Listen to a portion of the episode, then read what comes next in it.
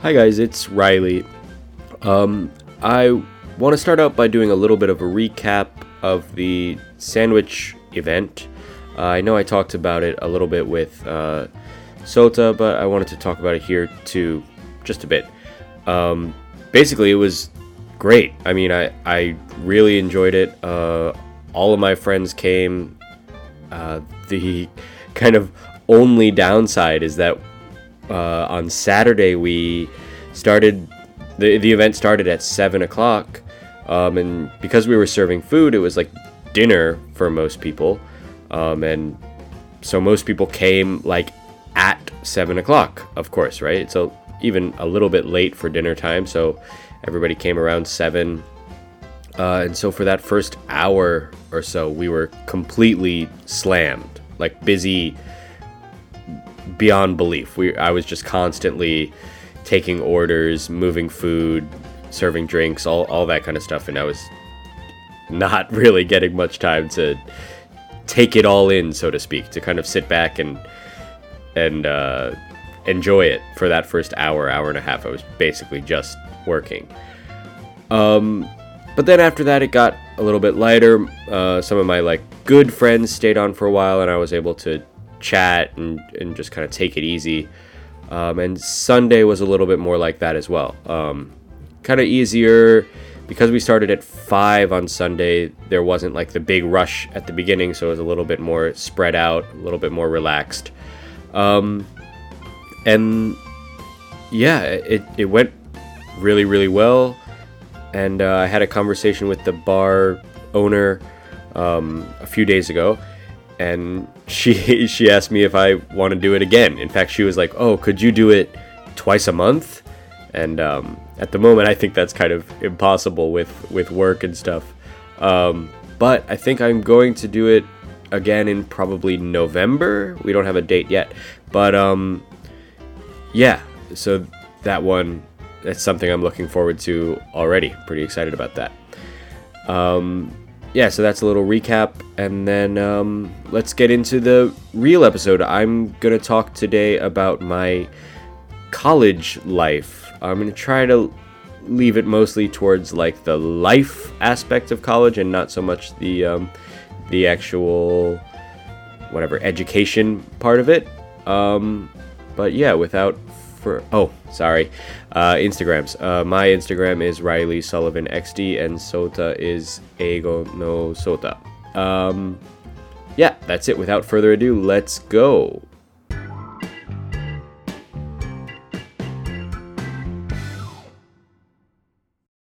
All right so i've talked about it a few times on the podcast uh, before. Uh, I went to university in New York City, uh, New York University.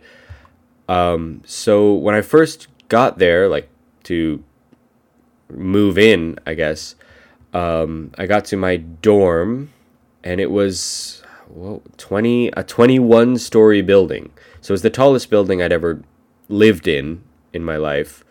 Um, and my dorm, my room, was on the 19th floor, so almost the top.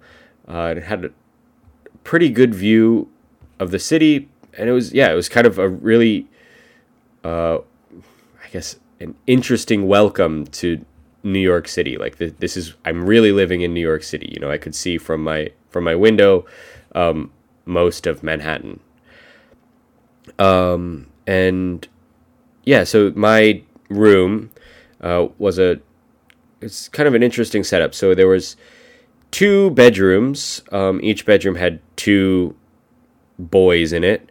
Um, and then there was like a kind of connecting, a small connecting room with a bathroom.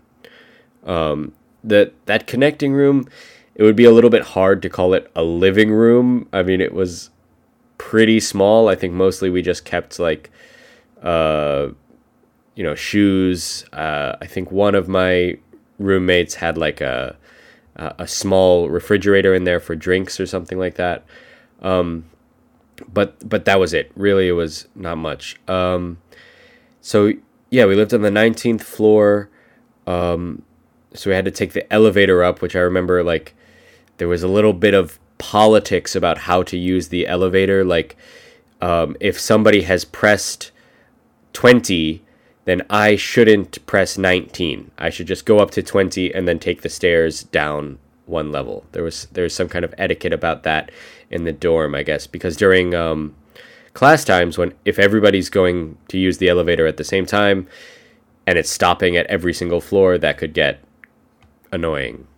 Um, yeah, and so my f- my first year, um, I was kind of just getting acquainted with the city. I was living on um, 12th Street, which is pretty close to where the university was, maybe a 10 or 15 minute walk, um, but also pretty close to like uh, some of the more interesting, uh, what can I say, nightlife areas of the city. The, the East Village is one of the more kind of, I don't know, interesting places to hang out at night. Um, that being said, of course, the drinking age in America is 21. Um, but I, and actually m- most of my friends had fake IDs.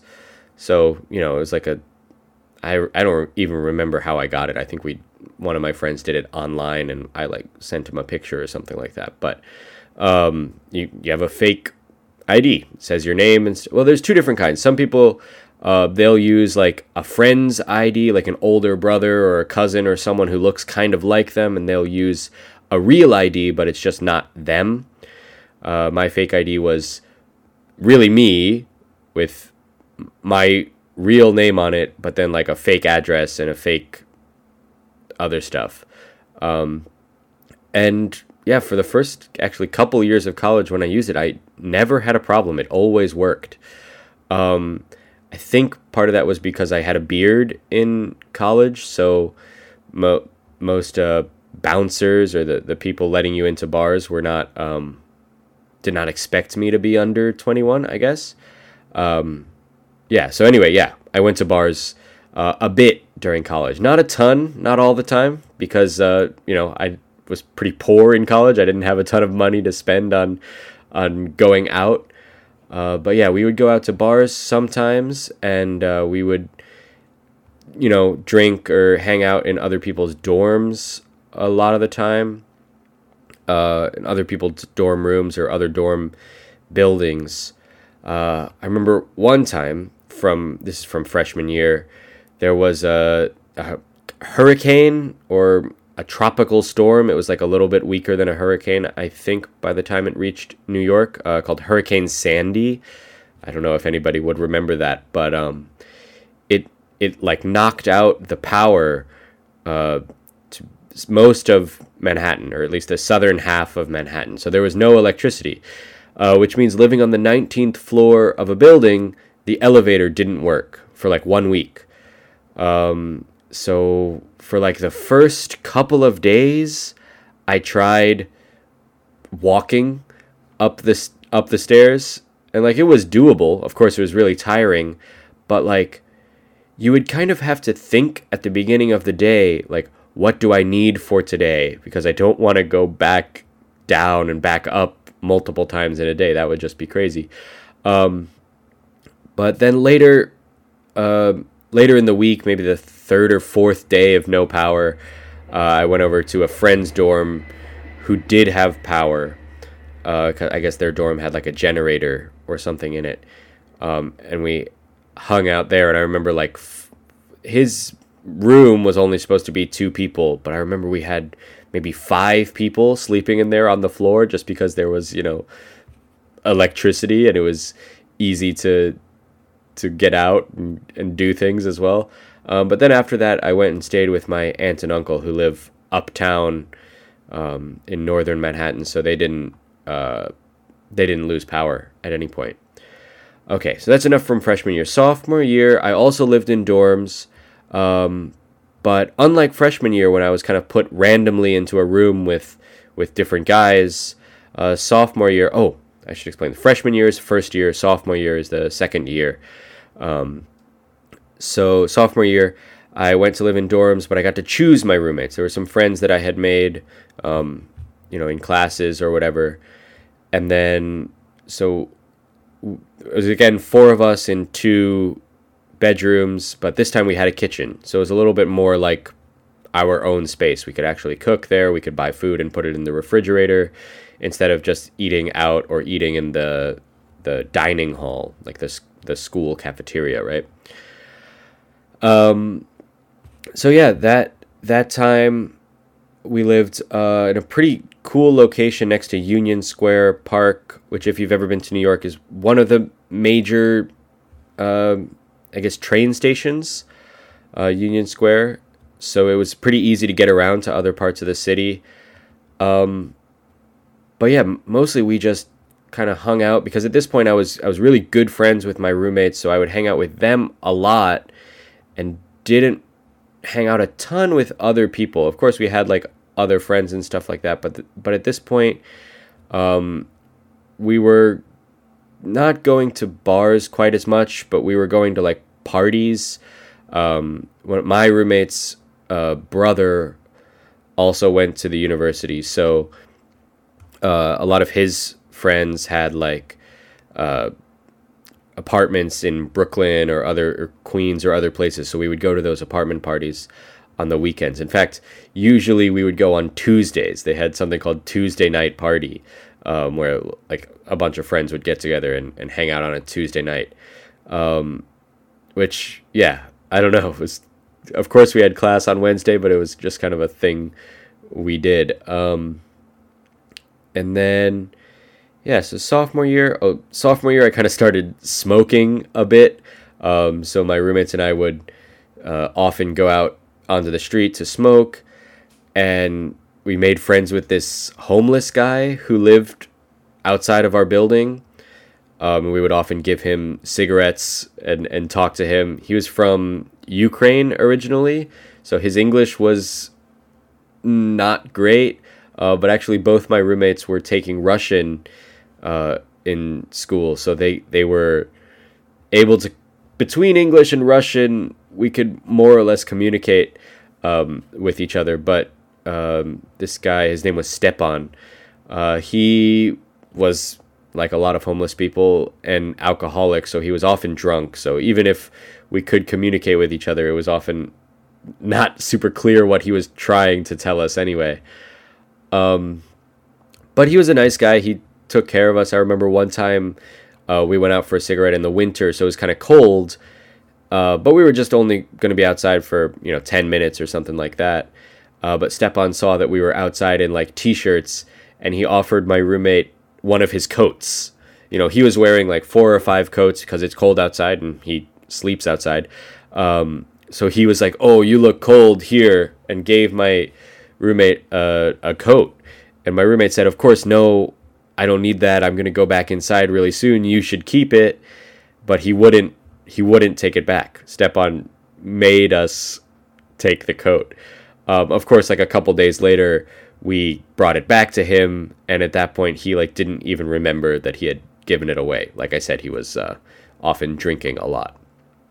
Uh, so okay, that was sophomore year. After that, I moved in with two of those uh, roommates that I had um, to an apartment in Brooklyn. Uh, that one was uh, quite far out in Brooklyn. It was about an hour on the train, like on a good day. Uh, if the trains were busy, it might take a bit longer. Uh, because, yeah, unlike Japan, the, the trains in New York are not very good about being on time. Uh, they could they can easily be late, are often late. Um, yeah, so we, we lived in an apartment with the three of us, a three bedroom. Um, the junior year was tough for getting into the city because of that long commute. Um, so I would often try to do a lot of my work at home. Uh, if I knew that there was a lecture that I didn't really need to go to, or that there was a reading for already, like I could read at home and, and learn a lot of the same stuff as the lecture, I often wouldn't go. Um, so that that year, I spent a lot of time in Brooklyn and not so much time in uh, Manhattan where, where classes were. But I, of course, went to class if it was like an important class or something I really needed to do. Uh, but for the most part, if I could avoid it, I, I stayed home. Um, and uh, yeah, it was kind of an interesting situation. I really, I'm still really good friends with both of these roommates I had, but um, one of them, Jake, he he had a really weird sleep schedule. So he would be, you know, awake all night, and then I would wake up for class, and he would be, you know, in the middle of his day. It would be like 9 a.m., but he was he was just you know he was in the middle of his day. He was like eating lunch, let's say, basically, at the second meal of his day. Um, and then I would come home from class at you know four or five or something like that, and he would be asleep on a mattress in the middle of the living room. Like he had a bedroom, but uh, for some reason he liked to sleep in the middle of the living room. And for the most part, it didn't bother us too much. It was fine. Um, it was just kind of funny. Um, yeah. So uh, the second half of junior year, actually, I went to Madrid. I did my study abroad that semester. Um, so I had to get a subletter for my apartment. So the apartment was a one year lease. So for the second half of that year, um, I looked around and found another NYU student, someone I didn't know actually, who needed to rent an apartment for six months. Um, yeah, so that that was junior year. Senior year was pretty similar to junior year, except I was working more. I had um, a couple of jobs. I was a helping out as like kind of an assistant teacher at uh, elementary schools. I'd actually been doing that on and off a little bit uh, sophomore and junior year as well. Um, and then I I was working as kind of a barback slash waiter. Barback means like you kind of help the bartender. You're not really a bartender, but you kind of you bring uh, whatever bring beers to the bar when they run out from from the back of the restaurant, or in this case, the basement of the restaurant. Um, so I was doing that for a while. I was working at the school for a while, and then I was also doing some online work for some weird like English learning app. I was like doing some kind of um, what do you what would you call it like I was ch- checking grammar basically for for online articles and, and kind of like editing them a little bit. Um, not the most fun job in the world, but it was online, so I could do it at home in my own time. Um, and yeah, the senior year, I was a little bit more into going down, going back into town, into Manhattan, um, because like you know, I kind of felt this is my last year. I might not stay in New York after this year. At this point, I was kind of thinking about going to teach English, um, maybe in Japan. Um, at this point, I also had met Yuki, so yeah, we were talking about what we were going to do after graduating. Um, but again, yeah, it was a lot of time spent with those roommates um, and occasionally at other parties from other people we knew, but it was just I remember junior and senior year. Uh, sorry, again, junior is third year, senior is fourth year. Um, I remember those years being very kind of close with just those those two boys, uh, my two roommates, and then also Yuki at toward the end of junior year. Um, yeah, but I I think that's just about it. Um, I look back at my days in college as a uh, a time where I was very close to my friends, um, a time when I was, you know, intellectually advancing. I don't know. That sounds kind of stupid, but I, I was like reading a lot, not just for class, but like I was reading a lot for fun, seeing a lot of interesting movies. I think my my taste in music, movies, um, art, and stuff like that kind of d- developed in college. Um, but it was also a hard time because I, I never had a lot of money. I was I was always spending all my money on you know partying or, or having fun. I wasn't really saving much of it. Um, and I was I was kind of midway between always busy and and not busy. Like I, I had work to do and I had classes, but then there would be time when I would, you know, like sleep till 3 p.m. because I didn't have a class or work that day. So it was a really weird, uh, almost unstable schedule that I had back then. But um, but I still look back fondly on on all the memories from college. Um, yeah, I think that's about it. This one went a little bit long. Um, so, uh, yeah, thanks for listening, and um, talk to you next time. Bye bye.